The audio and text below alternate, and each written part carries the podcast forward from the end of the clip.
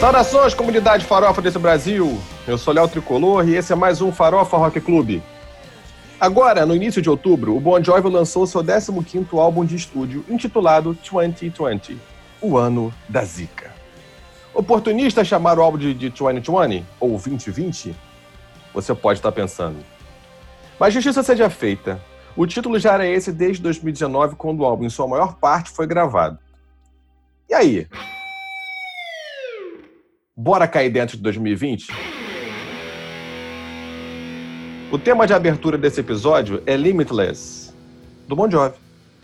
Ela é o primeiro single do álbum 2020, é a primeira música do álbum, desse álbum que a gente vai tratar aqui agora, e você também encontra essa música na nossa playlist temática do episódio no Deezer e no Spotify.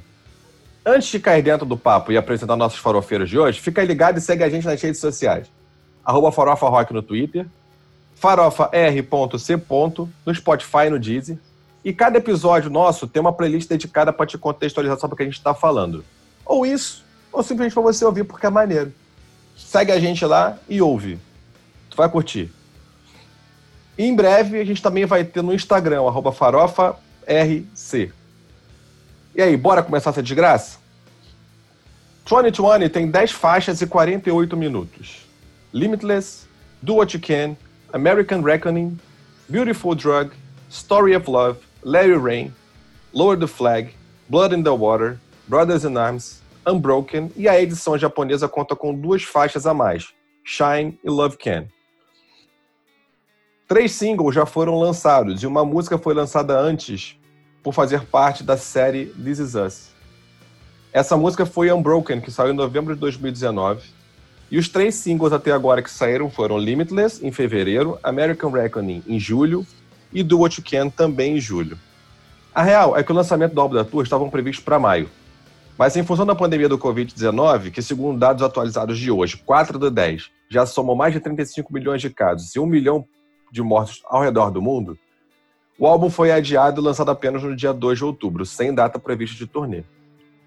A saber, Toda essa gente que está aqui no episódio de hoje se conheceu por diferentes grupos de e-mail dedicados ao Bon Jovi no final dos anos 90. Dificilmente alguém aplaudiu e xingou o Bon Jovi tanto quanto essa gente aqui. Mariana Luiza. Salve, salve a purpurina. Bruno Pano. Fala, rapaziada. Chegou o dia que todo mundo esperava. Karina Cole. Oi, gente, tudo bem? No ano da praga de 2020, vamos falar sobre o 2020, então. E o nosso clube está aumentando, com as estreias de Manu Bittencourt. Oi, oi! E aí, galera? E Thiago de Paula. John Bon Jovi, meu frontman, nada me faltará. Juliano Fonseca. Fala, galera. Vamos falar de Bon Jovi, ou John Bon Jovi and Band. Vamos lá. Agora, começando essa baixaria aqui, gente. O que, que é, o que, que é 2020 para vocês? O ano, não o álbum. Bruno Pano. Cara, é um ano atípico para todo mundo. A gente teve que, sei lá, reaprender a se relacionar em família e, e com as pessoas. É, e um ano muito difícil para muita gente, acho que para todos nós, mesmo quem não teve impacto da pandemia diretamente com a doença em si, teve algum impacto de repente financeiro, teve algum impacto de relacionamento. Está sendo um ano difícil. A gente está sobrevivendo. E a gente teve que se reinventar. É, é muito estranho definir, mas é um ano difícil. É isso que eu posso dizer. Não, pois é. E eu imagino que lá no, nos Pampas Gaúchos, lá onde a Karina mora, com esse negócio desse frio, eu lembro que eu estava conversando com os amigos daí na época, e a, essa coisa da pandemia, ela fechou, né? Tudo em março, quando a temperatura ainda estava alta. Eu lembro que tinha muita gente com quem eu falava daí que estava preocupadíssimo, porque o inverno ainda ia chegar. E o inverno aí, ele é, é bem mais sacrificante que para qualquer outro lugar do país, né? Então, na verdade, o inverno chegou. A, a pandemia demorou um pouco mais a chegar aqui no sul. Ela chegou mais devagarinho do que no centro do país. Uh, e assim, da minha, daí a minha, minha leitura, assim, até que o tempo que nós ficamos, por exemplo, com UTIs lotadas e tal, até acho que foi menor do que se imaginava. Uh, mas uh, veio forte e veio com muita gente na rua. Eu acho que como a gente estava desde março em casa, como todo mundo no Brasil. E demorou para chegar um pouco, né, para pegar com força aqui, eu acho que foi mais complexo aqui pra gente. Uh, mas já tá todo mundo na rua de novo. Eu me sinto, falo, né, assim, eu me sinto a idiota que tá em casa ainda, porque realmente tô, tô bem cuidadosa com isso, até porque eu tenho pais idosos. Mas eu acho que fora a Covid, 2020 tem né, essa dificuldade de aprender a conviver com a gente mesmo e com os outros. Eu acho que é um ano politicamente muito rico. Rico no sentido das coisas que estão acontecendo, não rico no sentido uh, necessariamente bom. Tem muita questão política de eleição nos Estados Unidos acontecendo, tem muita questão política aqui no Brasil, mas eu acho que as manifestações que, que aconteceram lá e aqui, o Black Lives Matter e, e outras coisas, eu acho que isso tem tem um significado grande para esse ano. Eu acho que ainda não tem uma leitura, uma dissertação que possa ser feita sobre isso, mas eu acho que é um ano interessante. É um ano difícil, mas é um ano interessante. Ele tem muita coisa acontecendo e muita coisa complexa acontecendo. É estranho. É um ano, é um ano bizarro. Assim, não, não tem uma, um adjetivo melhor, não. É, assim, é como você mesmo falou, assim, né, e não é só isso, né? Aqui no Brasil também a gente está vivendo com nos últimos três anos, dois, três anos, a questão da polarização, eu acho que a gente está é, é, cada vez mais vendo essa questão das, das fake news interferindo nas nossas vidas, a, a dificuldade de. Né, o que antes a gente estava discutindo como pós-verdade, sobre ah, o que é verdade, o que não é, o conceito de verdade, como é que isso determina o futuro das pessoas, utilização de redes sociais, aprender, na verdade. A gente tinha muita dúvida um tempo atrás de como seria o mundo com a internet, as maravilhas que a internet começa, traria para a gente, né? E, e nesse, nesse presente ou nesse passado presente breves, a gente está vendo que não são só as maravilhas, a gente está tendo que aprender a trabalhar com os problemas que ela traz também. Né? Cada vez mais a indústria do boato dificulta. Você vendo pessoas muito poderosas fazendo mão disso, fazendo uso disso, né? para se eleger, pra, é, usando a, a, a das pessoas. Né? E você mesmo falou, e aí eu queria ouvir a opinião é, do, do do Juliano aí sobre, sobre essa questão das eleições dos Estados Unidos, sobre o que está acontecendo e, e né, o que, que pinta por aí, o que que né, o que está acontecendo, como que como é que ele vê essa questão da eleição dos Estados Unidos aí com Trump, com Biden, se, que, que, e como é que isso, a, né, isso tem mexido com 2020? Você está acompanhando, Ju? É, eu, eu, eu vou ser sincero, eu, tô, eu acompanho, mas cada vez menos, porque ver noticiário, ver TV tá, tá se tornando muito difícil, justamente por causa dessa polariza polarização. Não é só nos Estados Unidos, assim como não é só no Brasil, o, o mundo tá, tá se dividindo. Nós temos é, direita esquerda, não partidos políticos, não ideologia política, mas é, nós, o mundo está polarizado. E a internet é um, é um, é um, é um grande catalisador para isso estar acontecendo. Quem quem assistiu o documentário O Dilema das Redes, é, apesar do documentário mostrar somente um lado da moeda, porque não tem uma contra-argumentação, ele pode parecer tendencioso, mas ele fala muito disso. A internet está aí tanto para o bem quanto para o mal. As redes sociais, quando eu digo internet, as redes sociais, ela está aí tanto para o bem quanto para o mal. Só que a gente não está preparado ainda para tratar a, a parte ruim que veio que veio com, com as redes sociais, que veio com a internet. E, e, e você vê, eu, eu, conheço pessoas que, que moram lá que estão realmente assustadas justamente por isso. Não existe conversa, não existe diálogo mais. Existe o inimigo. O outro lado é o inimigo. É o que se tornou a, a, a, as eleições no, nos Estados Unidos, assim como aqui no Brasil também foi. É, o PT contra o Bolsonaro e vice-versa, e lá o, o Trump contra, contra Biden é, existe o inimigo, não existe um diálogo para chegar a um acordo ou, ou no melhor resultado para aquele país. Se o cara não está junto comigo naquela ideologia, ele é meu inimigo, eu tenho que combatê-lo. Isso está acontecendo no mundo todo e 2020 parece que é o, que é o pico disso e, e, realmente é um ano muito estranho. É um ano, como a Karina falou, é, é um ano para ser estudado. A gente que, que na escola estudou história e tinha alguns anos, tinha alguns anos lá é, específicos, 2020 é um desses anos que vão estar no, no livro de, no livro, nos livros de história por vários motivos. Não só pelo, pelo Covid, mas pela polarização política e a, a questão racista, a questão racial. É, então, é um ano completamente atípico, mas interessante do ponto de vista é, de estudo para entender a humanidade como um todo, seja político, seja a questão da humanidade em si. É um ano muito louco. Muito louco. Essa, e... essa questão que o, que o Juliano falou da polarização é, remete um pouco àquela época da Guerra Fria, né? Que o, inimigo era, a briga entre os Estados Unidos e a Rússia. É, tudo que, que, que, era da, da União Soviética na época não, não prestava, e para os soviéticos nada dos americanos prestava. E isso, tá, isso lembra muito essa polarização que a gente está vendo tanto lá nos Estados Unidos quanto aqui. Aqui você não tem mais esquerda, você tem dois lados, não tem esquerda e direita, são dois lados e um fica tentando aniquilar o outro o tempo inteiro através de, de, de fake news e, e, e, atitudes que, porra, são, sabe, tenebrosas, assim. Mas lembra essa época. E mesmo quando a coisa é, é tipo, a gente está falando do mínimo razoável. Eu não estou falando de, de, de, coisas, assim, tipo, absolutamente controversas. Falando do mínimo razoável. Até, até a questão dessa questão do, do, do Black Lives Matter é, é controversa.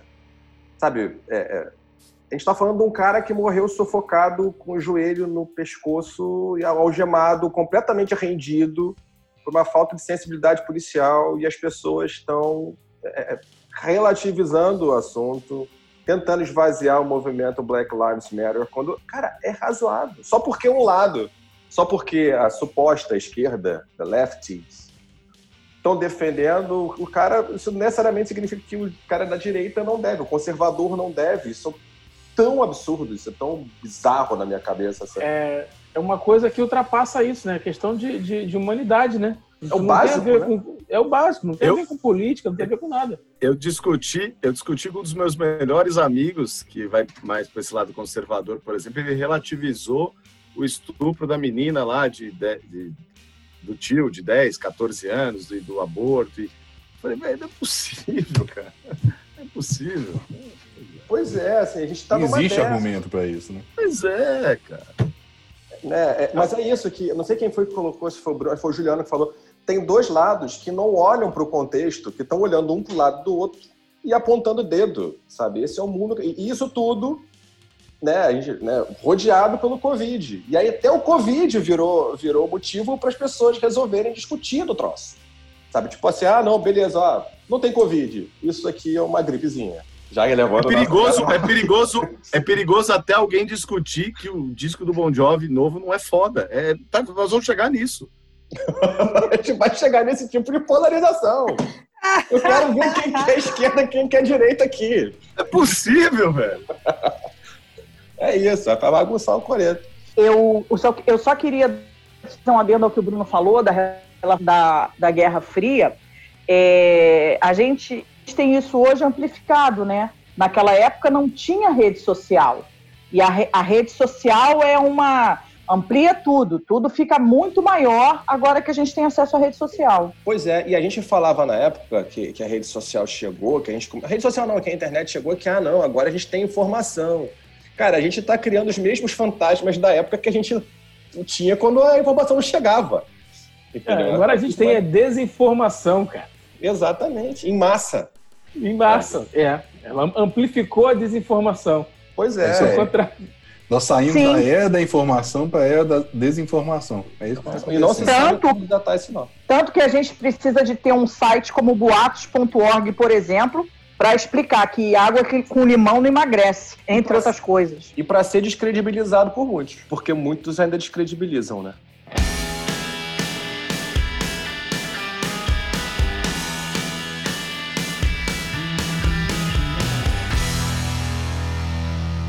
Manu, o, o álbum 2020, ele representa 2020? Você acha? Olha, eu achei que o álbum ele, ele é muito é um álbum datado. É, bon Jovi já se arriscou outras vezes na política, né? Desde o Keep the Faith, These Days, o John vem trazendo um, letras mais sociais, mais críticas socialmente, politicamente falando. Mas nenhum deles eu, eu vejo como datado. São músicas que você ouve em qualquer período da sua vida e ela, ela pode. As críticas elas se encaixam.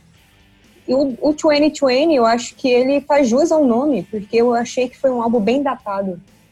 O John, as letras são bem específicas de, de situações bem recorrentes desde 2019 e especialmente 2020, né? É tanto que em, se eu não me engano, é Lower the Flag, o John cita cidades e onde aconteceram algumas coisas, algumas situações, provavelmente nos Estados Unidos, não acompanhei todas, provavelmente protestos e tudo mais que, que vem acontecendo lá, né? O, o caso do George Floyd foi o pico mundial, assim, foi o ápice da, da do protesto que todo mundo teve conhecimento, mas antes dele, acho, me parece que já vinha tendo algumas situações, e o John chega a citar as cidades, né? É, Ohio, não lembro mais quais, no meio da música. Se não me engano, é Lord the Flag, me corrijam aí se eu é estiver é Lord errado. The Flag, Lord the Flag. Então, eu achei um álbum incrivelmente datado, né? A própria Do What Can, que foi feita durante a pandemia, ela é especificamente para a pandemia. Ela é, ela dificilmente vai ser uma música que a gente vai ouvir daqui 15 anos e vai se identificar com a letra. O contexto social vai se identificar com a letra, né? Então, considerando... É descartável. É, não, é, descartável não, não mas ela porque nada histórico é descartável, né? Porque serve como, como registro histórico mesmo de como foi, de como é. Quando a gente cantar a música daqui, daqui a 10 anos, essa música vai continuar lembrando pra gente como era, né? Não, não poder abraçar as pessoas, não poder interagir diretamente com as pessoas, ter que usar máscaras, ter que se virar para poder se reinventar, para poder manter seu negócio, ou, enfim, ou fugir, ou, ou como que a, a rede a rede médica estava sobrecarregada, né? Como que eles foram heróis nessa época. Então, é, não é descartável nesse sentido. Mas a gente não vai se reconhecer nela daqui 10 anos, espero, né? daqui 15 anos, né? Não vai ser uma coisa assim, ah, que nem quando a gente ouve, sei lá, uma I Believe, a gente pode pegar as letras de I Believe e facilmente encaixá-la num contexto atual. Então, considerando é, essas especificidades que o John parece que ele pegou o jornal lá nos Estados Unidos, pegou um tema, ah, essa notícia aqui, essa vai virar uma música. E então foi bem datado. Então eu acredito que sim, o 2020 ele faz jus ao, ao ano e a tudo que nós estamos vivendo. Né? É, mas eu acho, do outro lado, eu acho que assim, é, é, eu entendo o que você quer dizer com datado, mas eu acho que assim, se o álbum é datado, acho que ele não podia ter escolhido fase melhor da história para datar, porque é, é, o que Sim. a gente está falando, né? Ele é datado agora, mas é, eu acho que 2020 ele vai ser um, um ano para sempre, sacou? Acho que a gente vai morrer lembrando do que foi esse ano agora. E vai estar tá nos livros de história. Fato. E como a gente falou aqui, não é só uma questão do Covid. Eu acho que o Covid ele, ele é o grande catalisador, mas aqui no meio tem tanta coisa acontecendo, tem tanto conflito social acontecendo no mesmo momento, né? E, e, a gente vai ver esses desdobramentos acontecendo por um longo período de tempo. Então, nesse sentido, assim, eu acho que assim, eu entendo o que você quer dizer com um datado, né? Dele, dele pegar o que está acontecendo aqui agora e, e, trabalhar. Eu acho sim que daqui a uns, na minha opinião, né, gente, estejam, estejam à vontade para adicionar, para discordar, o que for. É, eu acho que daqui a 15 anos, como I Believe é porque I Believe ele é, uma, ela é uma música sobre um sentimento humano, né? Sobre, a, a sobre o que está por dentro, né? Ele, não, ele olhou para fora para construir. Nesse, ele pegou fatos e, e, trouxe. Mas acho que daqui a 15, 20 anos, dada a, a intensidade desse ano que a gente vive, é, isso ainda vai estar tá muito presente. Não sei se vai estar tá tão à flor da pele, vai estar tá tão em carne viva, mas eu ainda acho que isso dá, ainda vai ressoar na, no coração de muita gente. Tudo bem, não estou nem falando que quem está nascendo agora, né, o, a Giovana, o Guilherme, o Breno, não, né? Mas, tipo, a gente lá com os nossos, sei lá, 60, 50, acho que a gente ainda vai estar. Tá, isso ainda vai estar tá ressoando com a gente, isso vai trazer uma memória afetiva importante dessa, desse, dessa época. O que tu acha, Thiago? Eu, eu concordo, Léo. Eu concordo. É, eu entendo é, muito do que a Manu falou. É, eu, eu, vi, inclusive, algumas. Até no, no Twitter do John, é, no dia do lançamento, eu vi um, um, um, comentário legal, assim, crítico, né? porque tinha um monte ah, isso é lindo, isso é maravilhoso, suas letras são lindas, tá, parecia eu lá, mas tinha um, um, um, cara falando assim, pô, eu sou da Inglaterra e eu achei um disco meio americano, né, eu achei um disco meio americano, eu não me enxerguei em umas três ou quatro músicas. E, e aquilo me fez ouvir o disco, e eu não tinha ouvido o disco ainda, eu não ouvi, assim, eu ouvi as quatro que já tinham sido lançados, os singles, Ontem parei, peguei minha cerveja e fui ouvir uma por uma no talo, em casa, sozinho na sala. uma outra mulher aqui das minhas três passando, e eu, pô, essa é boa, hein? Pô, essa é boa, essa é legal tal. Não teve nenhuma, essa é ruim, não sei se é porque não queriam criar briga comigo ou se gostaram mesmo. Mas é, eu gostei do disco porque ele consegue captar é, esse lance do 2020, do You Can, é extremamente datada, mas é sei lá, eu, eu, escuto ela, eu lembro dos meus pais, eu lembro da minha vida, do meu dia a dia, da minha filha tendo aula online, dos meus pais, eu tô oito meses sem vê-los e tal. Acho que ele conseguiu, de uma forma simples, cotidiana, traduzir a realidade do mundo inteiro. Assim, eu acho ela mundial. É, e, e, e, no mais, assim, algumas questões, né? America Reckoning, eu acho que, e aliás, é, lendo, lendo sobre a construção dela, eu achei é, de uma coragem bacana, né? É, escrever uma música dessa, porque ele até fala numa entrevista na Rolling Stone que é muito legal sobre essa música que o John Shanks meteu o pau nele, o Chico meteu o pau nele, a Dorothea meteu o pau nele, ele fez questão e ele fala, meu, se a cultura do cancelamento quiser, né, vamos embora. Eu, eu acredito que o, o, disco ele consegue traduzir algumas coisas que vão ficar datadas no bom sentido de marcar um ano diferente, mas tem mensagens extremamente atemporais, como por exemplo, já falei aqui no início, Story of Love, que fala do quando eu vi o título, eu achei que seria, puta, Story of Love, seria aquela igual aquela story, aquela do, do Story do, of My Life. Story of My Life, que é bem é, é, é. e Story of Love é atemporal, fala de pais e filhos. Eu talvez levarei minha, uma das minhas filhas ou as duas para o altar e chorarei lembrando ou ouvindo essa música. É até legal você ter falado, porque era um ponto que eu ia abordar depois, mas já que você puxou o gancho, acho que, tá, que é legal de falar. Essa música American Reckoning tem um, tem um verso né? Que ele, que eu acho muito legal dele, porque, como você falou, é, é, é corajoso, né? Tudo bem, é, bem, todo mundo aqui é entre fãs, mas, mas eu achei muito corajoso, porque ele, ele trabalha a música de um jeito que ela não é demagógica, né? Ao tentar assumir o papel do White Savior, eu não tô aqui para salvar ninguém, eu tô aqui só para me mostrar indignado, e ela é absolutamente empática. Sabe? Ela, ela dá visibilidade à coisa sem ter a pretensão de falar pelo cara. Tem uma hora que ele fala assim: é, eu nunca vou saber o que, que é isso, tipo... O que é pra... tá nesse sapato, Exatamente. eu nunca vou saber isso, eu nunca vou poder ter... E aí, Léo, bacana você falar isso, porque assim, quando eu fiquei pensando nessa música, essa foi uma das músicas que me emocionou, quando ele fala, é, será que... Eu já tinha tomado algumas, mas quando ele diz assim, será que é, é, um juiz e um júri serão um distintivo e um, e um joelho... Eu, eu anotei assim, essa Cara, Anotei essa é, frase é, aqui, cara. É lindo, cara. É, é, e, e, assim, e o que eu achei legal nessa música, eu vou, e aí eu vou, eu vou, eu vou terminar, é assim. Primeiro que ele podia ficar só no conceitual. Pegar o exemplo que aconteceu e ficar no. Ele não, ele foi pro pau. Ele fala I can breathe, o joelho no chão, God damn that's fucking é, on, é, eight long minutes. Ele fala do bagulho e vendo a entrevista que ele deu para Rolling Stone, ele, ele fala da construção dela e ele diz assim: eu, aquilo me. É, o cara pergunta, pô, você, não sei o que tal, como que você. Você é um cara branco, não sei o que tal, como que você escreve? Aí tem lá, a pause. Ele pausou, ele fala: eu estava em casa, não sei o que, vendo notícia, aquilo me mexeu comigo demais quando eu vi que o cara gritou pela mãe, que o cara não conseguia respirar, aquilo mexeu demais comigo. A minha forma foi conversar com a minha esposa, que eu estava só em casa, e escrever. Cheguei para ela, mostrei, ela falou, tá legal, mas o, o, o, refrão tá uma bosta. Aí eu voltei e trabalhei. Aí levei, mandei pro John Shanks. John Shanks falou, tá uma bosta.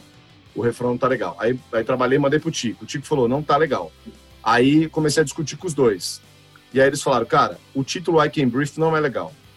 E aí o Tico virou para mim e falou assim, me defenda cada linha. Então, assim, por mais que eu acho que tinha que ser um John Bon Jovi solo, porque são dez, são dez músicas dele, duas é, é, três, na verdade, se contar as 12 com uma parceria, é do caralho ver que o Tico, como ele fez, fez em New Year's Day no disco anterior, ele falou, vai, me defende. Aí ele vai, regravou, e ele falou, cheguei em casa, toquei para uma galera que, que, que faz sentido, inclusive afro-americanos, e discuti cada letra. Então, foda-se a cultura do cancelamento, se quiserem me ferrar por essa música, eu tenho um puto orgulho dela. E, enfim, do caralho. É, e o Tico, o Tico ainda disse para ele que o, o título aqui em Brief era, era pesado demais.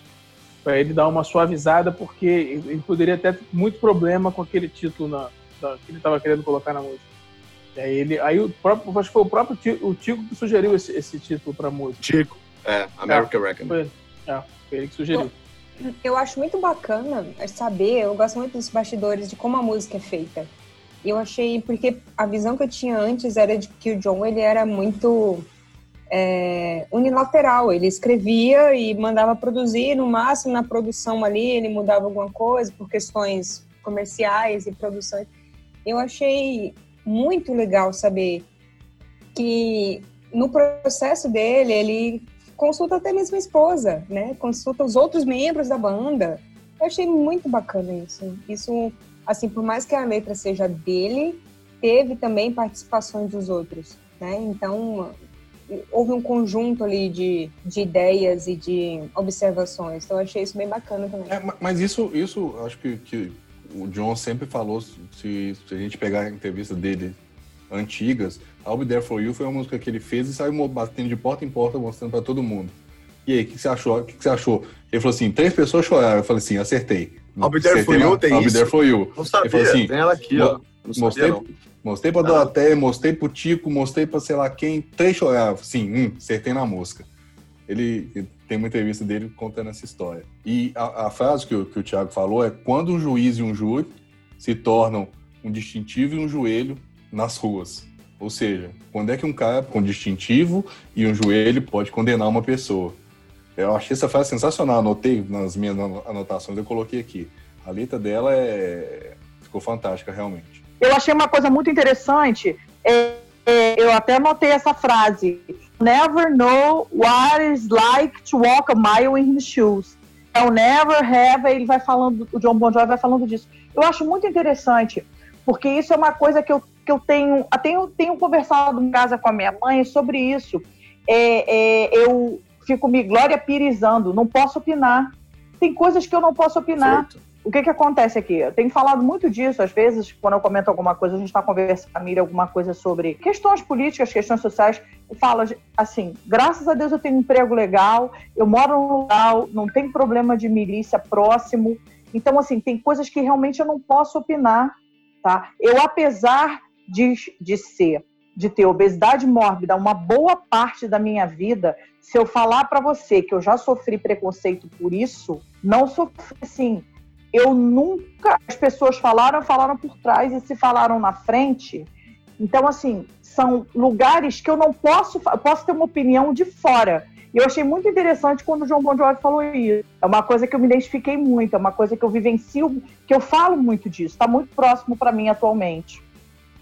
Ô Mari, e só para, desculpa, é, rapidinho, ele fala na mesma entrevista, ele fala assim, se alguém tem que ter o pôster do branco privilegiado, será que não sou eu? É, então, assim, é, e, eu, eu, também vivo um pouco disso de às vezes discutir com os amigos meus que vêm querer falar sobre esses temas, cagando regra sem fazer noção do que é. é pois é, o movimento, o movimento negro, né? Não só o negro, acho que o negro é porque a gente está falando aqui especificamente de uma música que remete a isso são movimentos afirmativos, são movimentos que, que precisam de, do próprio reconhecimento. Não precisa da gente dizer assim, ah, não, que o cara tá fazendo errado. Falar de racismo reverso, ah, não, isso não acontece, é mentira. Cara, você não tá na situação do cara, você não sabe o que é você andar na rua, as pessoas olhando você atravessarem a rua, sabe? Você não sabe nada disso. Você não, você não, você não sabe o que é você olhar para um filho, e eu tô falando né, que o Bruno tem filho, o Thiago tem filho, o Juliano tem filho, sabe? É, a gente não sabe o que é olhar para um, um, um filho nosso e falar assim: olha só, eu sei que você está certo, eu sei que você, você não tem nada a ver, você não tem droga, você não é assalta nem nada. Mas o policial te abordar, abaixa a cabeça, olha pro chão, pra não dar merda. Sabe? É, a gente não sabe o que é isso e a gente não pode imaginar a dor de um pai que fala isso para um filho. Sabe? Isso é muito pesado. E, e, não tá, e não tá no lugar dele, do John Bon Jovi, chegar e falar assim: ah, não, eu sei o que você sente, eu te entendo. Não, filho. A gente não entende, a gente tem que sentar, respeitar, repensar. É isso ele consegue falar sobre isso e falando isso, ó, eu não sei o que, que é, mas eu tô dando meus dois centavos aqui. E só para minimizar, para deixar o negócio mais leve, a música tem gaita, velho. Então, puta que pariu, a música é do caralho. Vamos pra outra, tem gaita. Mas assim, no... ô Thiago, só quebrando um pouco o clima aí da. A gente está venerando a música, porque uma letra foi muito bem feita e a música foi muito bem construída. E o tema também é muito válido. Mas eu sou daquelas pessoas que quando ouve uma música de primeira vez, a letra, eu não presto atenção na letra. O que me cativa primeiro é o som. Não necessariamente o instrumental, o conjunto, a métrica da letra, da, da, a cantoria com os instrumentos. E a primeira vez eu falei, puta música chata, meu Deus. E até hoje, assim, agora, que depois que eu já ouvi várias vezes, que eu já acostumei com a música, que eu já entendi a letra melhor. A letra, para mim, eu, eu vou prestar atenção em qualquer música. Eu vou prestar atenção muito depois, muito depois, assim. É, o que me cativa inicialmente não é a letra. Ao contrário de outras pessoas. Outras pessoas amam uma música independente do som por causa da letra, né? Mas, enfim, hoje eu reconheço que a letra, ela é, ela tem, ela é magnífica, né? Ela é, ela é muito, como vocês falaram, muito sensível. O John foi muito, muito oportuno em não tentar dizer isso ou aquilo, né? E, e ser empático com, com, com, com o que acontece. Excelente. Não, e eu acho Mas eu fico assim, pensando que essa Calma. música, ele tem tanto orgulho, ele tem tanto orgulho dessa música, que ele vai cantar ela em todos os shows daqui para todo sempre. Puta música chata de ouvir num show, pelo amor de Deus. não, eu Vai acho ser a nova Amen. Eu já imagino Shine a Light, Shine a Light, o estádio inteiro. Chatice, pelo amor de Deus. Não, muito chato. Ai, chato. Um show eu acho chato Caralho, pra a hora que o caramba. povo vai- vai Nossa, embora. uma- pega aí uma sequência de cinco shows, ninguém aguenta.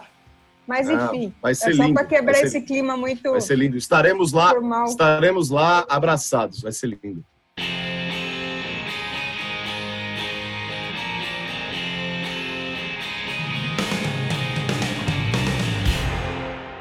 Fala, Manu.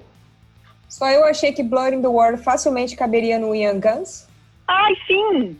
Eu Sim. super achei. Ok, ele é muito foram, foram Dry County, né? É a Dry County moderna. Mas é, facilmente eu ouviria ela Imagina no ele, Young Guns. imagina ele com aquele vocal, Manu. foram, No, Blood in the Blood. foram as duas coisas Nossa. Caraca, coisas que eu anotei. Eu, prime...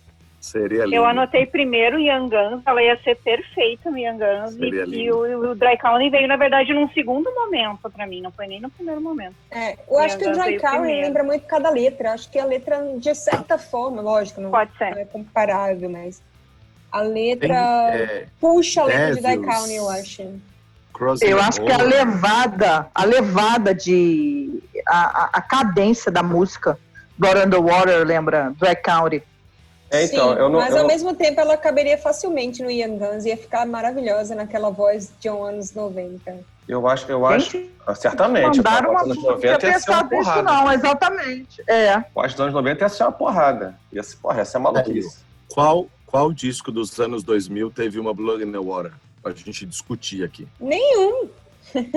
Mas qual é o seu ponto, Thiago? Que esse disco é muito mais foda do que qualquer outro? Não, não, não, não, não, não, não. Só, só deixa Não, nenhum, nenhum. Eu acho que nenhum disco nos remeteu músicas ou tempos anteriores quanto esse. Desde 2000 E eu pra achei cá. que ia ser uma bosta. Eu achei que ia ser uma bosta.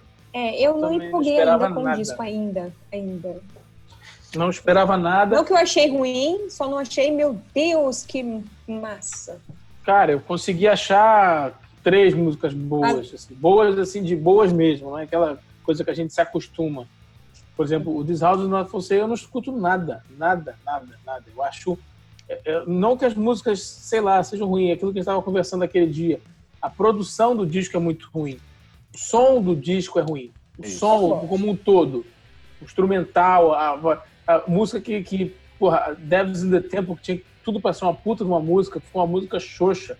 Falta o peso de uma guitarra, falta uma coisa ali nela, sabe? Eu acho que ele- ele- eles costumam muito, ele tem feito muito isso. Não sei se é o Shanks que, que produz, que faz isso, ou se é a própria vontade do John. Mas Esse disco é falando melhor produzido que o Tis Us Not For Sale, não é, Bruno? Sim, sim, sim, muito mais. Esse muito disco é mais. melhor- É bem mais, mais bem produzido. As, as, a- a- assim, as piores músicas de produção que eu acho são Let It Rain e a própria Concordo. E a própria, a própria Beautiful. O som dela, o som dela é, é- é- lembra o do This House No For O Sale. Tis- As duas que eu acho mais mal produzidas são Rain, que pra mim podia ser um musicão. Quando ele fala, quando vem aquela parte assim, alguém está lá, é, como é que é? Somewhere is gonna, a hundred thousand miles, que vai crescer e não vai, ela, ela vai e não vai, ela vai e não vai. Beautiful Drug também e tal. E elas são parecidas às da For Sale. Eu gosto das da For Sale pra caralho, por questões pessoais, mas entendo o que você falou tá perfeito. Porque uma outra, uma outra Eu consideração, a, a Unbroken é a música que você fica esperando ela explodir, ela não explode. Ela te dá, te dá aquela sensação, agora vai, agora vai. Aí tu pensa que ela vai, ela não Eu vai. acho ela linda, eu acho a letra mas ela não- linda. Mas ela ela não vai. ela, ela, ela, em vez de subir, ela desce o tempo inteiro. É só ficar É, tu acha que ela começa a subir. É diferente da. da, da Aí eu acho que o vocal- Make a, make aí a é- Memory, que ela vai crescendo. Make a Memory do Lost, do Lost Away, né? Lost Away é. Ela começa mais. Só que ela vai, ela vai crescendo, crescendo, vai entrando os instrumentos. No final, ela fica uma coisa grandiosa. Essa não, ela começa. Agora vai. Agora vai. Eu É acho- a mesma coisa o eu Eu tempo acho que o vocal pesa demais nessa. Eu acho que o Uhum. vocal pesa demais nessa. Que é uma Não, e puta o música. Eu instrumental também. O instrumental é o mesminho. Parece que é uma nota só o tempo todo. Mas aí que tá, Ma- Manu, é que a composição. É isso que eu tô falando. É que assim, a voz dele não vai conseguir alcançar e fi- tornar grandiosa, então o instrumental vai ali é, É baixo, aí. porque ele não vai. a- America, é, é, America Reckoning ou, ou Unbroken, ele. The- imagina ele gritando como se fosse Young Guns. Ou, é, Não, seria isso a gente sabe que ele não faz mais, mas ele, mas ele Mas- pode gravar isso, cantar em, em um tom mais baixo, que ele possa subir um pouco. Você vê pelo tipo de voz dele, Bruno, que, que não dá pra descer mais. A voz dele vai sumir se, se, se, se cantar um tom mais esse abaixo. detalhe.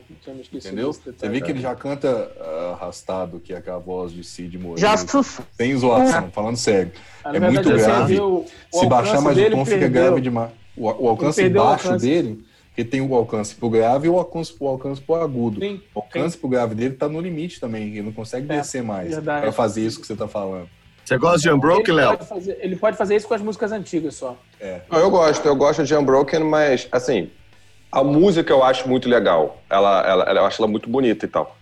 Mas o meu problema com Unbroken é outro. O meu problema com Unbroken é, é o desencaixe dela com. Por exemplo, a gente estava falando aqui agora, ainda- há pouco, né? A gente estava aqui exaltando Lord the Flag, que ele fala dos imigrantes. A gente estava aqui falando do- da questão negra, né? Do, do, de American Reckoning, que ele vai no lado. Lord the Flag não é imigrantes, Lord the Flag é É, tiroteio. é, o- desculpa, é isso aí. É, o é, the the Flag é tiroteio. Blood in the Water, que fala de imigrantes, né? É, é, ele, ele traz também a questão dos tiroteios em Lower the Flag, falando da questão dos massacres e tudo mais. Mas, especificamente em Blood in the Water, em American Reckoning, ele trata temas é, de uma forma muito mais abrangente, se colocando ao lado da coisa e olhando com empatia. Quando ele trabalha Unbroken, que eu acho a música muito legal e, e até a letra para o que ele está querendo falar, né, para com quem está querendo dialogar, muito bem feita, eu acho que para efeito de temática ele está indo para um outro lado. Né? Ele está fazendo uma exaltação do exército americano e ele está olhando muito para a empatia dele ele meio que deixou de lado ou ele compartimentou dentro de um público se- específico que é o veterano Ele se de guerra. colocou dentro, ele se colocou dentro. Pois é, ele, ele olha muito Ela foi feita, É, mas ela foi é feita para um documentário, né, Léo? Um Sim. documentário, Vamos lá, Isso é que eu ia falar, ela é de sofrem de transtorno e não sei o quê. Alguém aqui Não, assistiu ok. This Is Us? Não. Alguém aqui assistiu This Is Us? Não. Assistindo. Não. É o. Jack. Seriado? É a Não. música pro Jack. É a música pro Jack.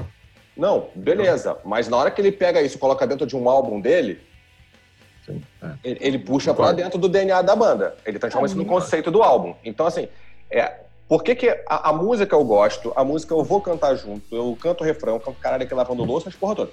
Agora, é, é, eu acho que faltou um pouco de empatia, especificamente pelo fato de que ele é um cara que ele viaja o mundo todo, ele toca para todos os públicos e tem muito público aí para que ele toca que sofre com o exército americano, né? É, eu acho perfeito, que eu acho- perfeito. Que vem aquela Perfeito, coisa dos veteranos, né? Que daí que a gente estava falando ontem. Que eles têm essa, essa coisa do veterano. E, e não, não importa o que, que o veterano foi fazer na guerra. Pode ter sido o veterano que foi lá e matou um bando de gente que não deveria matar. Mas eles têm esse respeito tão pungente pela questão dos veteranos de guerra que daí eu fico me perguntando assim, essa, essa desconexão foi proposital ou, ou ele não consegue, ou para ele é compartimentalizado mesmo, assim. Eu posso falar das questões sociais e posso ter esse respeito ah, nacionalista pelos veteranos do meu país. Eu acho muito estranho. Você pode ter esse respeito pelos veteranos. Acho que é só uma questão de como você trata o tema. Exemplo, Uhum. eu prefiro, como eu te falei ontem, eu prefiro muito mais uma abordagem de Civil War do Guns que mete a porrada no conceito de guerra, falando assim, ó, cara, tá um monte de gente do nosso país indo pra lá, cair na porrada com o estrangeiro, pra meia dúzia de malandro daqui a pouco apertar a mão do outro e ficar tudo bem, tudo com, com, com bolso cheio de dinheiro. Ele Pra mim você matou. É, pra mim você matou, desculpa. Quando você. é, eu acho a música do caralho, eu acho que ele escreveu assim, se eu fosse. Eu imaginei o Jack Pearson, pra quem assistiu This Is Us, ou sei lá, vários veteranos. A música é perfeita para os veteranos. Só que assim, ela é feita por um público específico. Ela não tinha que estar no álbum.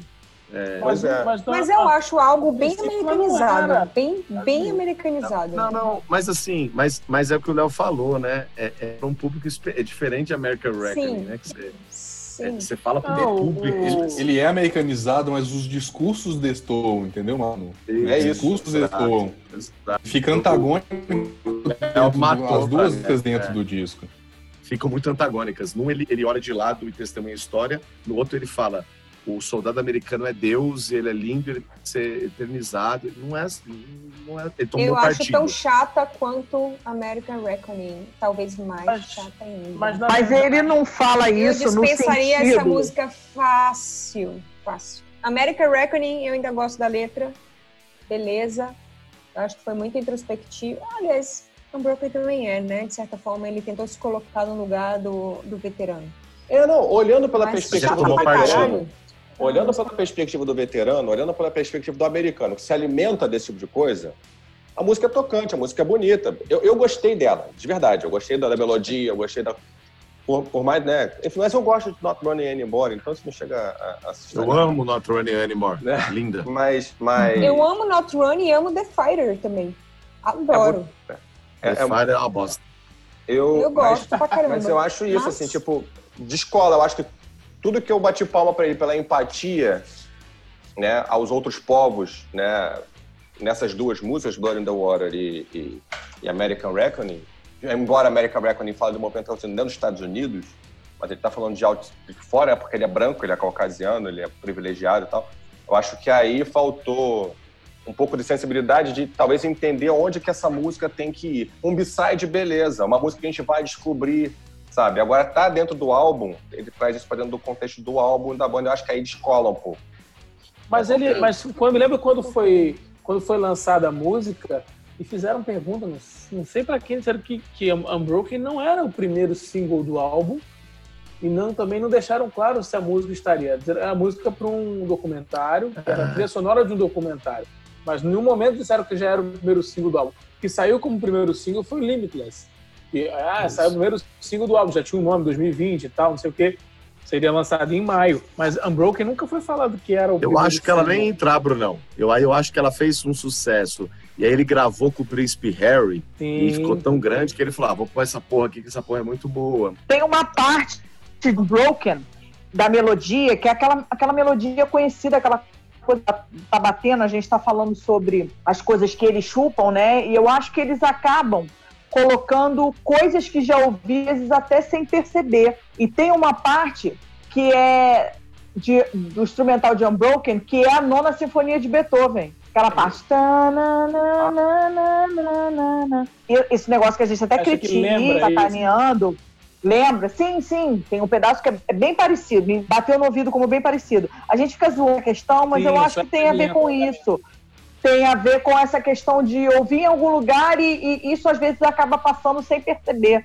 Não necessariamente sendo um plágio.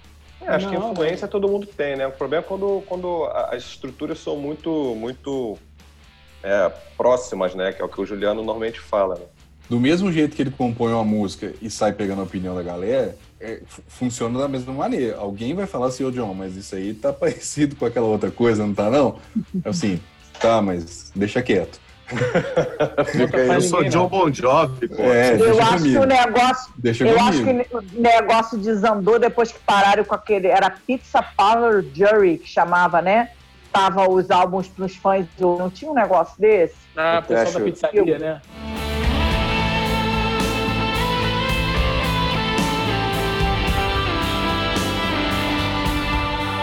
Fala de Love Ken, Bruno. Abre seu coração, Bruno. Não, cara, foi uma, uma surpresa boa. É, eu tava meio ainda enjoado com, com o álbum quando eu fui ouvir a, a primeira versão que o, que o Isa passou, foi na quinta-feira. Foi um dia que saiu, foi na quinta-feira. E, e, não vi nada assim que me tocasse tanto, tirando Blood in the Water e tal. Aí logo depois ele, ele mandou a versão internacional com as duas que, que ficaram de fora. E eu vim eu tava com, com fone aqui, tinha, tinha acabado de trabalhar, tava ouvindo no, no fone e parei assim para prestar atenção e, e, e assim, uma coisa que marcante, sei lá, porque me tocou na hora. Logo de, na primeira audição já me pegou, e aí quando foi chegando no final, crescendo, crescendo, crescendo, e chegou aquele final com aquele com, com o coro no fundo, e ele cantando em cima, e, e o final ele. Let me live again. Cara. É, Let me live again, cara. Aquilo me, sabe, parece que era um, um grito de, de, de, de ajuda, ou, ou, tipo, eu quero viver, ou uma coisa assim, sabe? E, e ficou bonito, eu gostei muito, cara. E a construção da música, vai crescendo, vai crescendo Achei o refrão um pouco repetitivo, ele fala a mesma coisa várias vezes, mas não sei, cara, eu sou assim como. Às vezes não tem muita explicação. Eu gostei, eu gostei o que? Tocou, deu uma, sei lá, deu uma arrepiada, mexeu uma coisa aqui dentro do peito e aí fudeu. A música pode ser uma merda. A letra pode não é dizer nada com nada e tu acha aquela porra linda pra caramba. Comigo é, funciona assim. Eu gostei, tocou aqui dentro, mexeu aqui no coração, fudeu. Eu adoro a música e fudeu. Não tem uma explicação técnica. Ah, porque a guitarra está no tom, a música está nesse tom, está em mi, está em sol. Não tem, não tem. Eu gosto e não gosto assim, desse jeito. E essa. Ganhei meu dia. Ganhei meu dia. Eu, eu, eu não falo mais, ganhei meu dia. Falar, porque como eu não, eu não. John Bon Jovi compôs letra, disso e te fez arrepiar. Eu, não, eu ganhei meu dia. prestar muita atenção na letra, na música em si, o que, que ela sobre o que, que ela fala, o que, que ela deixa de falar, mas não. Eu ainda nem parei O amor, ir. ela fala que eu achei, juro por Deus, quando eu vi Love, que eu achei que era lata de amor. Eu achei que ia ser um, um, um lixo comparável à lata de amor. E, mano, ele fala que o amor pode tudo, cara. Eu não posso, porque eu, eu não posso, mas o amor pode. Ah, sério. Gente, mas assim, vocês repararam que a expectativa de Thiago estava lá em como assim a maior tiete aqui desse grupo estava com as expectativas tão baixas, sendo que ele porque sempre acha tudo ótimo. Está for sale. Eu como amo assim? for sale. Eu também gosto muito pela letra, pelo, por ele por ele falar, por ele falar que ele, ele sentia, ó, o Rich saiu, eu sou um boss, Sim. eu tô velho, eu não tenho voz. Eu amo esse disco por isso.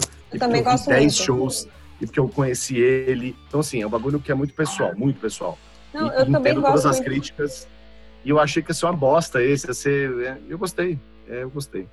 É, eu, eu, posso, eu posso, talvez não é meu lugar de fala, mas eu posso dizer porque eu acho que você achava que era uma bosta. Porque a gente tem, nós estamos acostumados, é assim, porque eu até falei que o John, ele trata de temas políticos desde o Keep the Faith para cá. O Keep the Faith these days, ele tentou tratar com letras um pouco mais profundas, né? E do Crush para cá, ele sempre teve um pé na política, ele sempre teve um pé no, no social, só que sempre de forma muito superficial muito superficial. Todas as músicas políticas do Bon Jovi de 2000 para cá foram muito superficiais. Então, quando a gente viu que o 2020 tinham várias músicas de cunho social, eu acho que todo mundo, a expectativa até do Thiago, a maior tiete, era de que vinha um álbum cheio de letras superficiais. E no quesito letra, eu acho que esse álbum surpreendeu bastante. Eu concordo, mano. Eu acho que, que, sim. Letras surpreendeu bastante. Eu acho que falta ainda melhorar a produção do disco, fora Shanks, levantar a faixa, fora Shanks. Ele precisa trocar de, de, produtor rápido. Mas não cara. vai, mas não vai, mas não vai trocar. Porque é. ele tinha um braço direito, ele tinha um irmão. O irmão saiu, outro cara tomou lugar. O negócio é o seguinte, ó, se o Rich tivesse na banda e o John tivesse sem voz igual ele tá, o Rich seria o John Shanks, o, o The Circle. O John colocou ele na, na é, The Circle, a capa do disco o Rich tá mais em perspectiva que o John. Eu fui em quatro shows nos Estados Unidos, o Rich cantava duas músicas, cantava não sei o quê. Então, assim, ele deu uma. Né, é, Rich e tal, teve a, a, a, outra música lá. Só que, assim, o Rich foi embora. O Rich, Aí, o Rich foi embora. nessa turnê, né, cara? These Days, Up There For You, Humboldt Train. O Rich foi embora, o braço direito dele, na época que ele começou a cair em vocal, em não sei o quê, em ficar velho, em ficar grisalho, tal, tal. Então, assim, fudeu tudo. O braço direito dele caiu na hora que ele ficou mais fraco. Por isso que para mim ele tá muito mais humilde do que ele era. Ele era um escrotão arrogante, eu sou foda. E é o cara que eu amo, meu ídolo e tal.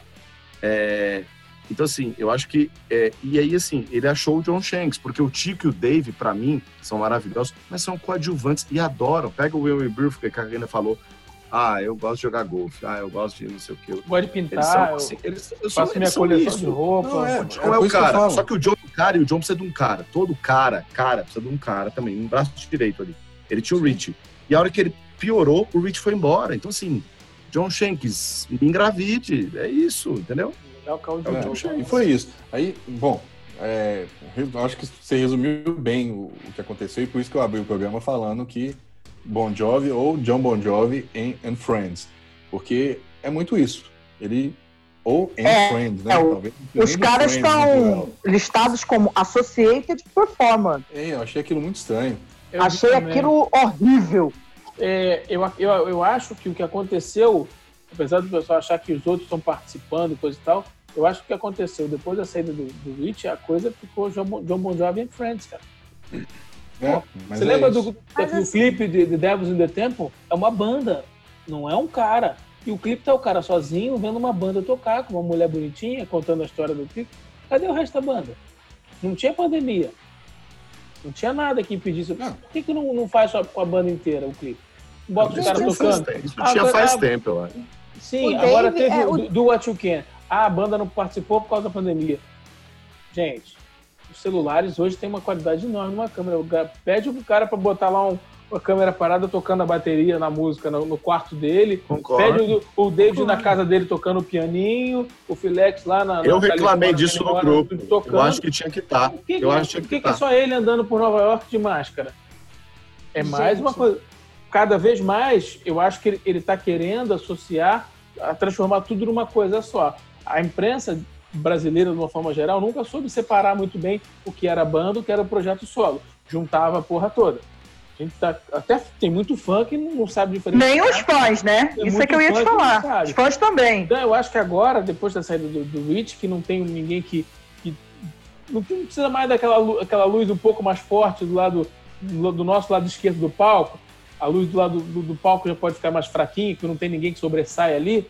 Eu acho que ele está querendo concentrar tudo numa coisa só. A capa desse Não, a disco é o capa cara do disco- sozinho. O cara A sozinho. capa do disco fala disso. Assim, então, cada vez mais a coisa é, é, tá, tá virando, é, tá centralizado nele. Acabou um pouco do, do, do holofote que o Hit tinha, ele cortou e não deu. Ah, mas ah, a Mari falou, ah, por que botar o Everett para fazer back se a gente tem o Dave? O Dave não segura vocal. O Philex não segura o, o back também. O timbre da voz dele não encaixa com o timbre da voz do como o Rich encaixava. O Everett casa um pouco melhor. Eu lembro em Bad of Roses, ano passado, no, no, no Rock in Rio, o, Everett encaixava melhor, que era um pouquinho mais parecido do, do, do- do que o Rich podia, podia entregar, mas assim, lembrava um pouquinho. Mas o David não segura a onda, não segura de back. Então, por isso Não. que ele bota o Everett. sacou? Isso é que eu gosto de ouvir a tua opinião, porque me toca num. me explica as coisas, né? As coisas que eu não entendo. A questão, o Eu David, é, o David é amigo dele desde de, de, de- de adolescência e tal, mas, cara, não, não rola. Pra voz, não Brunão, rola. eu só, acho, eu só acho assim, ó. A única coisa que eu vou ponderar com o que você falou é o seguinte: o This House Not For Sale, pra mim, é, e eu acompanhei demais esse álbum e a turnê e tudo mais. Acho que eu fui em 10 shows dessa turnê, que era o que tinha pra aquele dia. Eu acho que no, no, House Not For Sale foi o momento em que ele mais foi humilde na vida, porque perdeu o Rich, é, e tanto que tem um show lá, não sei o que, que ele fala, Lema, Lema, ah, o, como é que chama? O, o- que eu choro toda vez que eu assisto, o Rock and Hall of Fame. Que ele fala, Lema, você sempre esteve aqui desde tempo, mas ah, nessa turnê, nesse último disco, você supriu dois ou três ou quatro papéis, obrigado, te amo. Eu acho o seguinte, eu acho que no South na Force, pra mim, pelo menos, ficou claro o quanto ele viu assim, caralho, eu não consigo nada sozinho, ainda mais sem o meu braço direito. Então, ele, eu acho que ele, ele trouxe mais, as músicas são, tem mais voca, backing vocal, que são umas boss, não tô nem dentro de qualidade de música, tô falando só desse ponto. Aí nesse disco, Tem, realmente eu concordo com você. Eu fui o primeiro cara a falar assim, caralho. E eu lembro dos shows, ele falando dos caras, toda hora dos caras, dos caras, até porque ele precisa dos caras pra cantar, pra esconder a voz dele, porque a voz dele não aparece. E aí, no 2020, eu fui o primeiro cara a falar assim, e eu sou o John Bon Jovi Futebol Clube. Se ele falar assim, ó, acabei Bon Jovi, vou seguir solo, eu vou ser o tiete do John. Eu gosto dele pra caralho, embora eu amo mais a banda e sinto falta do Rich. O 2020, para terminar minha fala antes que o Léo me corte, o 2020 é assim, eu fui o primeiro cara a puxar no histórico do grupo a falar assim, caralho, velho, põe os caras no clipe, põe os caras no clipe, põe ali. Aí alguém falou, ah, mas pareceu lá o Diana. Foda-se, podia pôr os caras no clipe, não, não justifica. Aí veio a capa sozinho lá, 36 anos depois. 36 anos depois, é a primeira capa que tem ele sozinho e tal. Então, assim, eu acho o seguinte, para mim é, é meio que uma. Agora vai. A gente, no próximo a gente vai saber. Ou ele volta no próximo disco e fala assim, galera, preciso de vocês, estamos juntos aqui, somos banda, porque eu não consigo cantar mais e tal. Ou ele vai para um solo. Eu, eu acho que é meio isso. Cara, assim, é uma coisa que a gente precisa fazer. O que a gente está fazendo aqui, cara, um, um, Zoom, um Skype, uma merda que fosse, pegava os caras, ele gravando na cidade, andando, e pegava os caras num determinado momento, botaram os caras num quadradinho, cada um com seu quadradinho, participando do clipe da música, cara. Várias bandas fizeram isso. Várias bandas fizeram social. isso na pandemia. Mas vocês sabem que eu tenho a impressão. Vocês sabem que eu tenho a impressão que o Dave e o Tico, eles são aqueles funcionários são bons no que fazem, mas eles só fazem o que mandam. Tipo, eles não. Ele, eu acho eu que dele mesmo. Eles é, gostam disso, aqui, eles cara. gostam. Eu não acho que eles têm interesse em serem holofote, em participarem de todo o processo, do início até o fim. O Tico quer chegar lá no estúdio, tocar a bateria dele, tchau. O Dave também quer chegar lá, tocar o teclado dele, gravar as peças dele lá na Broadway. E para eles, e para eles isso tá ótimo. Eu tenho essa impressão. E somado ao que o, o vocês estavam falando em questão do This House, This House is Not For Sale, do, do baque que foi a saída do Rich pro John, eu acho que em algum momento, o John até já disse isso em entrevistas, ele já disse, ah, foi muito ruim, eu senti muito a saída do John, mas o nome dessa banda é Bon Jovi. Então eu acho que nesse momento, ele teve que assumir para ele mesmo, essa banda sou eu, sou eu, então acho que talvez isso influenciou nesse ponto, nesse ponto de ele também. Eu acho que é a somatória das duas coisas. Os outros eu acho que eles estão assim, eles são só funcionários mesmos e vou fazer se me mandar, se não me mandar, eu não faço. Vou receber ali do mesmo jeito. É, pode e, ser que tenha um contrato para isso. E o John, e o John sempre foi o CEO, sempre foi o que teve mais responsabilidade, sempre teve, foi o que se sentiu o responsável por tudo. Ele é um workaholic além de tudo. Sim. E, e com essa saída do John, acho que em algum momento, para ele se reerguer, para ele continuar em frente, ele teve que puxar para ele: opa, sou eu.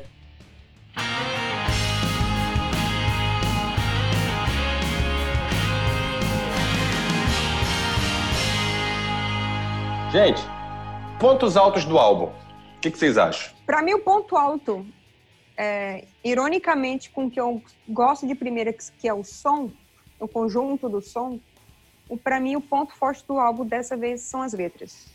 São mais intimistas, são mais maduras, são mais é, sérias, né? Apesar de que a gente tem algumas letras limitless, love, é, que não são necessariamente políticas, porém, no quesito letras, eu que venho reclamando das letras que estão sempre mais do mesmo, sempre uma pobreza diversa, a gente ponto alto para mim é isso, são as letras. Na minha opinião, é, Lower the Flag é a melhor música do álbum. Eu acho, tanto, pelas letras, eu acho que ela é, é, é um pouco disso que você falou, né, Manu? É, a letra, ela é, ela é introspectiva, me parece muito honesta da parte dele, a condução dele, acho que é isso.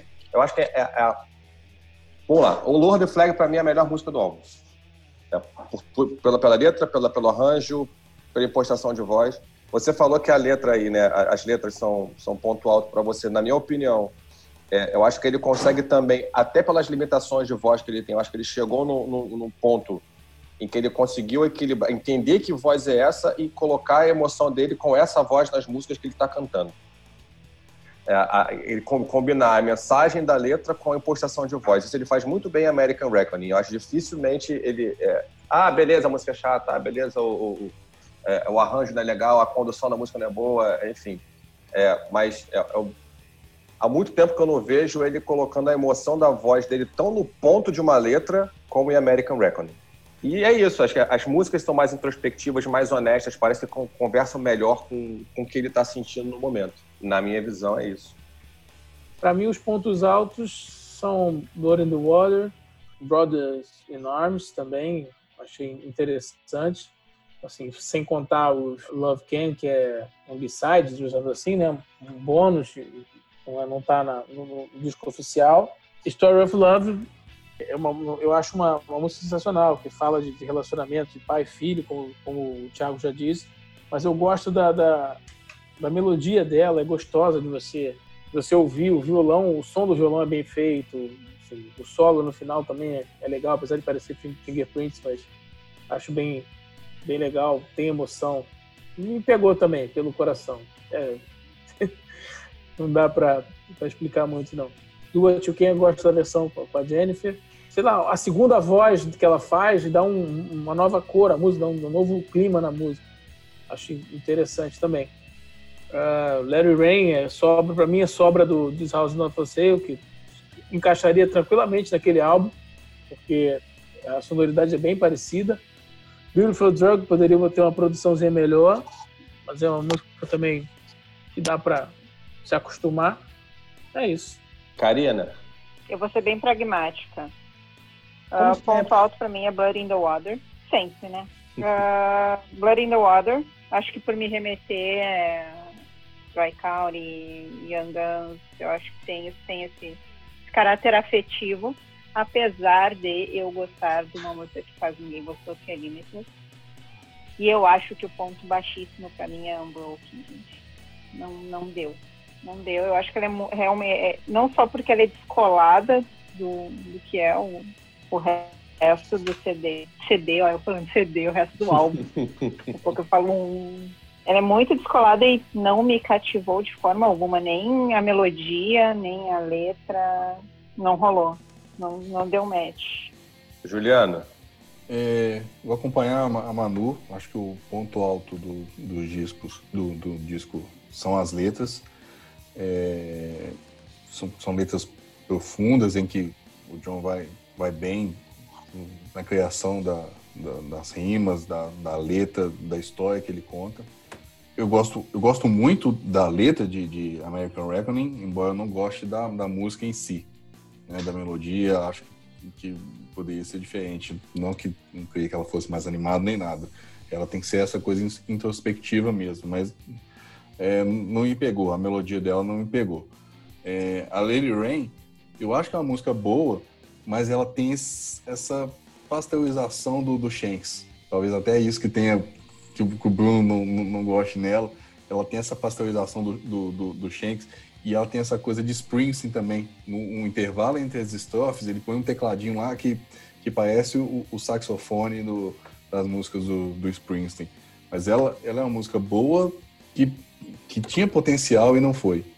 Mas um ponto alto para mim do, do, disco, além das letras, é que ele está menos pasteurizado do que foi o This House Is Not For Sale.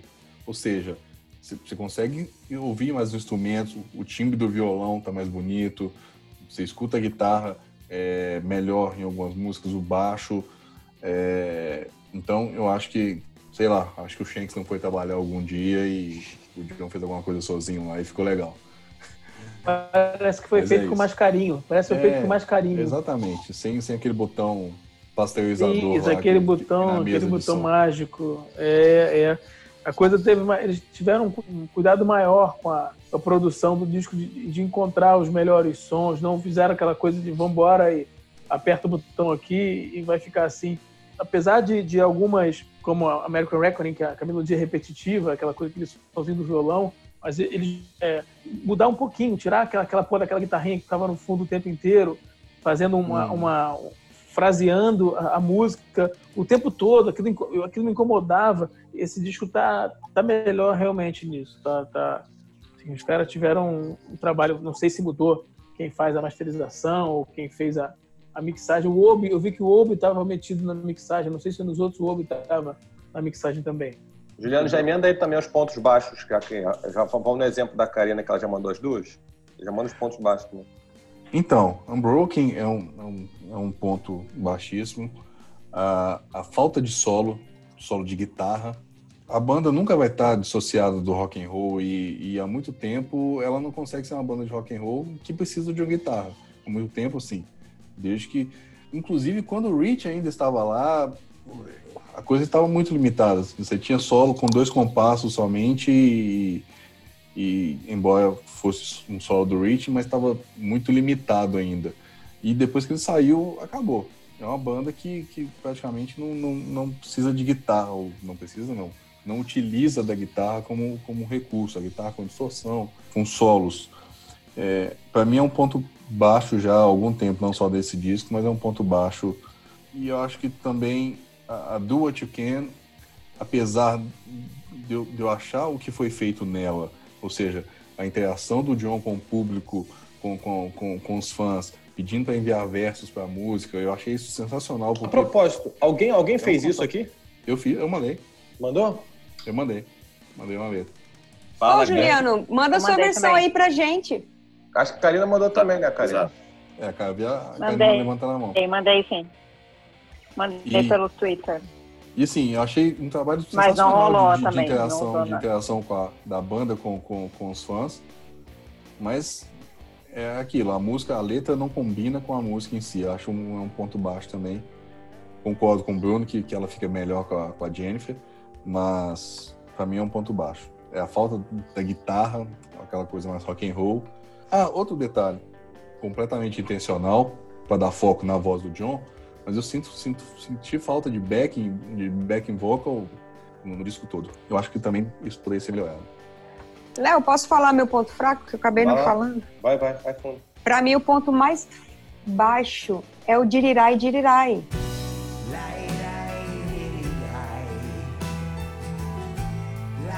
Foi uma das coisas de mais mau gosto que eu já ouvi nas últimas décadas.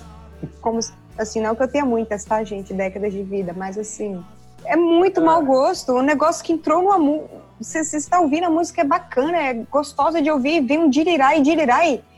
Quem que faz verso com dirirai, dirirai?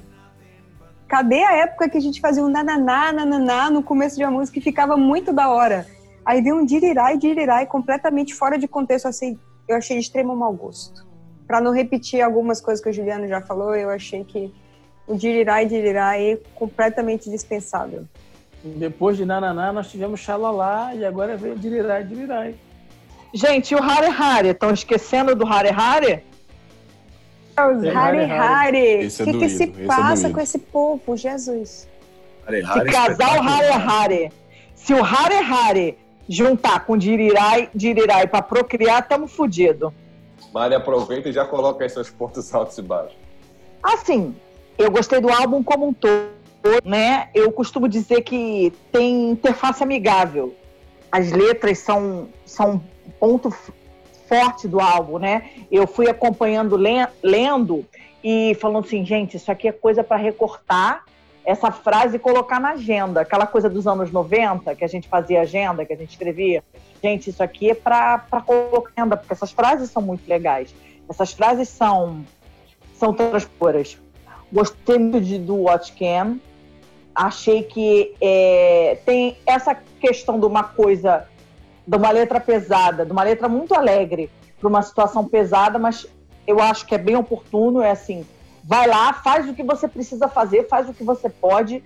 Story of minha favorita, né, das, das oficiais, é minha favorita. Eu achei muito, muito linda, muito, muito delicada. Aquela música terminar no solo, eu achei muito legal. E a minha favorita, fora do álbum, é Love Can.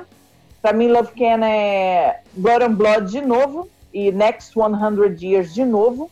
Eu acho que o que é diferente desse álbum para os outros álbuns, eu acho que é o, o, envolvimento emocional, a maturidade. O que, que o Bon Jovi de 2020 tem para me trazer? O que mensagem, o que, que ele vai poder falar de bom para minha vida?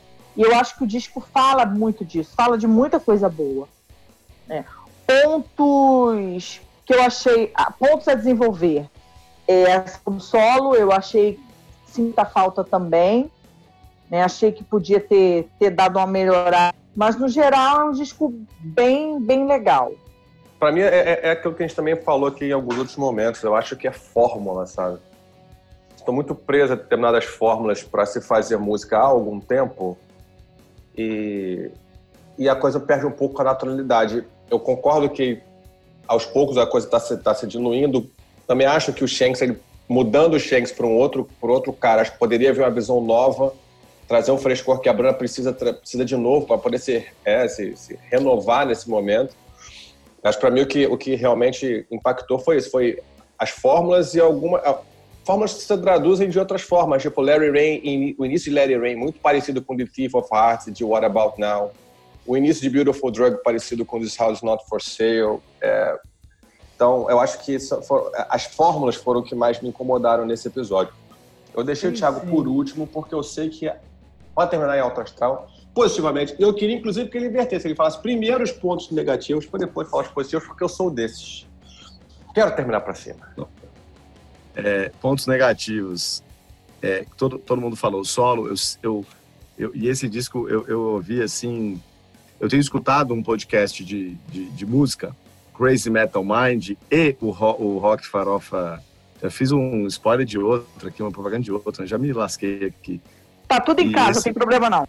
Esse podcast espetacular, eu tenho tentado ouvir, e aqui tem uns caras que conhecem demais, e sério, eu, eu, eu escuto o Léo, o Bruno, o Ju falando, é, e eu tento ouvir um pouco mais além da, da, da, dos 3 minutos e 48 ali e tal, e eu tentei ouvir um pouco mais a música, assim. Eu tenho ouvido mais podcasts de, de rock nessa quarentena, foi uma coisa que, que a quarentena me deu de, de bom. É, então, assim, senti muita falta do, do solo, muito, assim. Embora eu acho esse melhor que os outros, ele tem um pouquinho mais de solo que os outros, mas faz falta. É, senti falta do, do vocal do John. E eu sou um cara muito assim, né? Por ser é, reconhecidamente mais tiete, mais fã, mais, mais conformado, talvez. É, eu não espero o Bon Jovi do Sleeper e do não sei o quê ou, ou beleza, não é do Sleeper, mas eu não vejo nenhuma grande banda de rock do mundo, das grandes, não sei, não, das grandes bandas de rock do mundo, fazendo discos à altura do que faziam há 20, 30 anos atrás, Guns, Aerosmith, enfim, eu não vejo isso. Então, ninguém eu já acho que ninguém, faz, ninguém faz. Ninguém faz, pois é. Eu gosto de uma banda que talvez ninguém aqui goste, que é Pearl Jam, que ainda faz discos gosto. em alto nível, muito por causa Excelente. que o Ed Vedder, que o Ed Vedder é, é um escroto, um, enfim. É, mas é outro, é outro papo. Mas, assim. É, então, só, para só, pra, só interromper, defina escroto para as pessoas entenderem o que você quer dizer com isso. É muito escroto. Ele é espetacular, é, ah, é, é lindo, é maravilhoso. Ele é quase um John Bon Jovi. Ele, ele não chega lá. É, então, eu sinto falta do solo e eu sinto falta do John levar um pouco mais. Por isso que Love Can, quando eu vi Love Can, eu, eu meu Deus do céu, é, ele vai, assim, não vai igual, mas ele vai. Então, assim, eu senti falta da, do solo, eu senti falta do, do John subir um pouco mais, né? Assim, eu não tenho, o Bruno conhece muito mais, mas tentar subir um pouquinho mais. E eu senti falta de uma produção um pouco melhor, embora já é muito melhor em alguns momentos que eu tive. É, de pontos positivos, cara, assim, já foi dito aqui, as letras, para mim, é o que eu mais gosto. O, o This House Not For Sale o que eu mais gosto nas, é, do Design for Sale são as letras, porque ele abre o coração, ele fala do Rich, ele fala que ele chorou, ele fala que ele não tem voz, ele fala que ele tá grisalho, ele fala que ele tá fudido. Ele, ele, ele desce um pouquinho do pedestal. É, e nesse disco ele consegue trazer letras que praticamente todas, por isso que eu ouço Beautiful Drug, a letra é uma bosta, mas aí a música, eu falo, ah, a música vai ser legal, acho chata, é, também é um outro ponto fraco. Mas é, eu gosto porque é um disco mais orgânico do que foi, é um disco mais honesto, é um disco, assim, para mim é o melhor disco que o John Bon Jovi e Friends, é, sem o Rich, consegue fazer. Então, assim, é, é, é, um disco que, num ano tão difícil, eu gosto pra caramba de Do It Can. Do It Can, minha família, minhas filhas amam, minhas filhas cantam o refrão, minhas filhas cantam o So Love Your Family, eu falei isso no início, né? Então já tem um lado pessoal, Story of Love é lindo, America Reckoning, Story Play, é, enfim, Blood and Water é do caralho. Você tem que copiar, se você tem que copiar mesmo, copia as, as fases boas, né? Então eles conseguiram isso. É, então, assim, Limiles, eu já falei, Limiles, a hora que a pandemia acabar, que todo mundo for pra balada, todo mundo vai cantar Limiles e falar assim, mano, Limiles, Not Like This, One Pray on Wish. Então, assim, é, muito mais do que eu esperava e um disco muito muito honesto e muito bacana para um cara de 58 anos e sua banda de apoio. Só um esclarecimento. O Thiago ele fala de Thinks. Thinks é, são as iniciais de This House Not For Sale. Para quem aí não, não tá ligado. Tá é isso, rapaziada. Vamos para a faixa bônus? Todo mundo com as faixas bônus aí? Faixa bônus.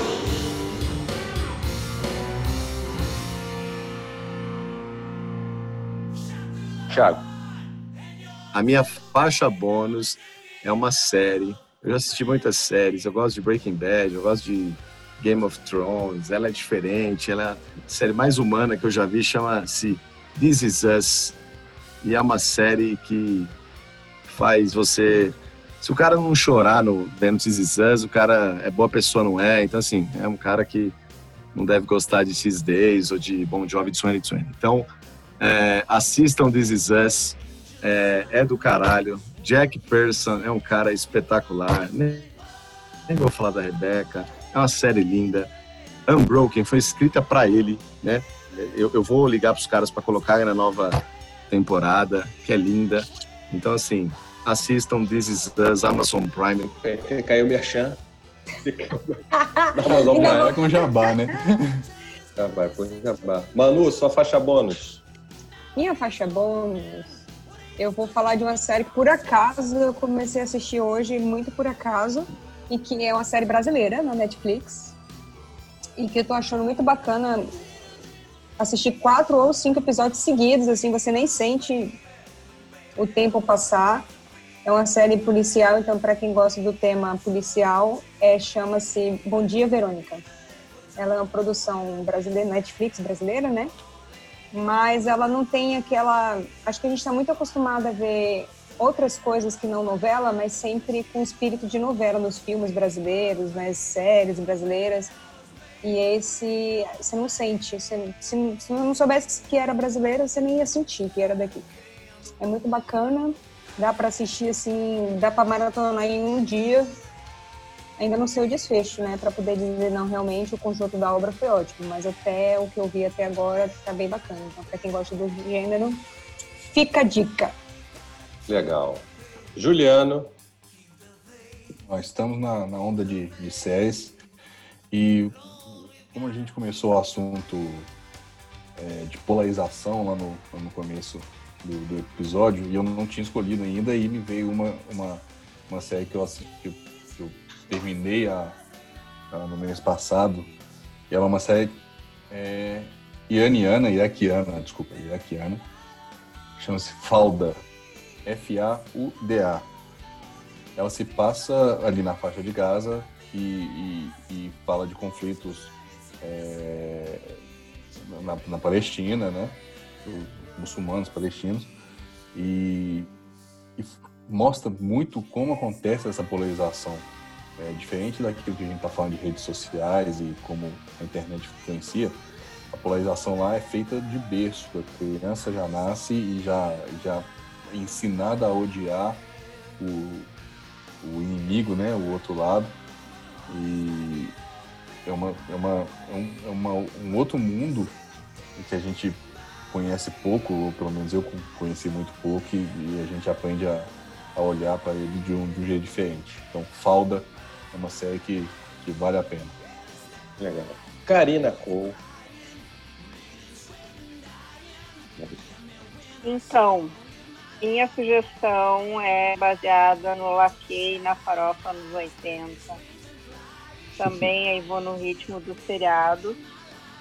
Para quem, quem cresceu nos anos 80, vai lembrar as duas coisas, que é Cobra Kai. Tem Poison, tem Red, tem Twisted tem Queen tem esse de uh,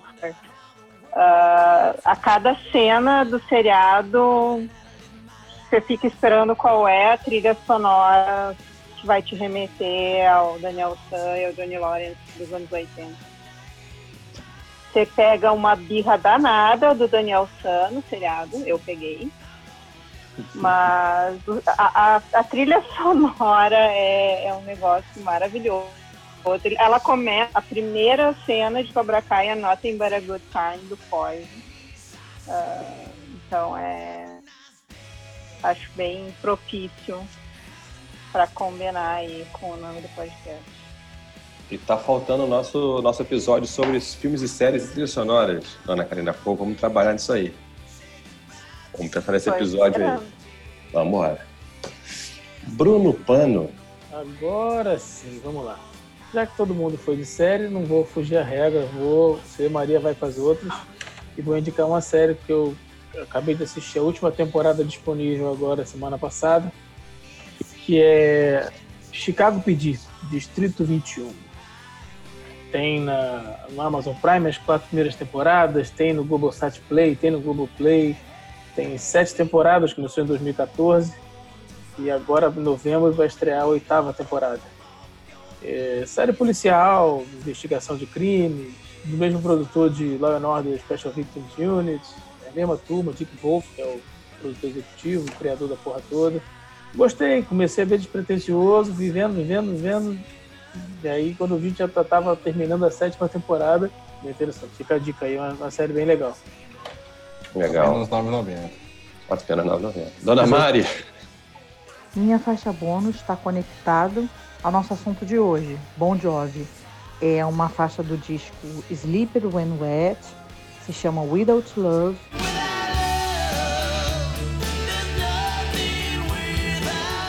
É a minha música favorita do Bon Jovi por motivos de relacionamento mal terminado, lá em 1989, quando eu era adolescente ainda. É minha música favorita e ela não tem não tem nem gravação ao vivo. É, eu gostaria muito de ter essa oportunidade, mas eles nunca gravaram ao vivo. Acredito que eles não devam nem lembrar que gravaram essa música. Na minha faixa bônus, eu vou, eu vou pegar emprestado aqui do Thiago, cara, que ele mencionou aqui. Minha indicação hoje é o podcast Crazy Metal Mind, que é muito maneiro, pessoal. É, inclusive com a participação do Carlos, né, que também vem da mesma, vem da mesma galera daqui. É, né? Carlos Augusto Monteiro. Carlos Augusto Monteiro. Gente boa, farofeiro. Tem episódio específico sobre o Bon Jovi lá, que ele, que ele, que ele, ele esmerilha o que é a banda inteira. É bem legal, ele é o grande convidado do episódio. Depois ele foi incorporado ao, ao time, né? É, fica a dica aí, é Crazy Metal Mind, pode sintonizar que os caras arrebentam também. Acabou! Esse foi o Farofa Rock Club 2020, 2020 ou 2020, como você preferir. Dá uma vida no que vem por aí no próximo episódio. Valeu, galera do Farofa, bando de farofeiro. A gente está aqui agora começando um novo quadro no Farofa Rock Club, que é o Made in Brasil. A ideia do Made in Brasil é a gente conversar com músicos de rock. E hoje, como não podia deixar de ser, a gente vai começar batendo um papo com o Renan Zonta da Electric Mob. Fala, Renan. Fala rapaziada, eu sou o Renan Zonta do Electric Mob, eu tô aqui no Farofa Rock Club, então se liga aqui, o papo é sinistro. Valeu, Farofalha! Gasta 50 minutinhos da sua vida aí pra ouvir o 2020 do Bon Jovi, que vai valer a pena. Vale a pena pra ouvir, pra curtir, ou mesmo pra concordar ou discordar da gente. Forma a sua opinião e manda pra gente mensagem no Twitter falando o que você achou. Segue com a gente que tem muito mais rock and roll pra gente ouvir. Keep on rocking!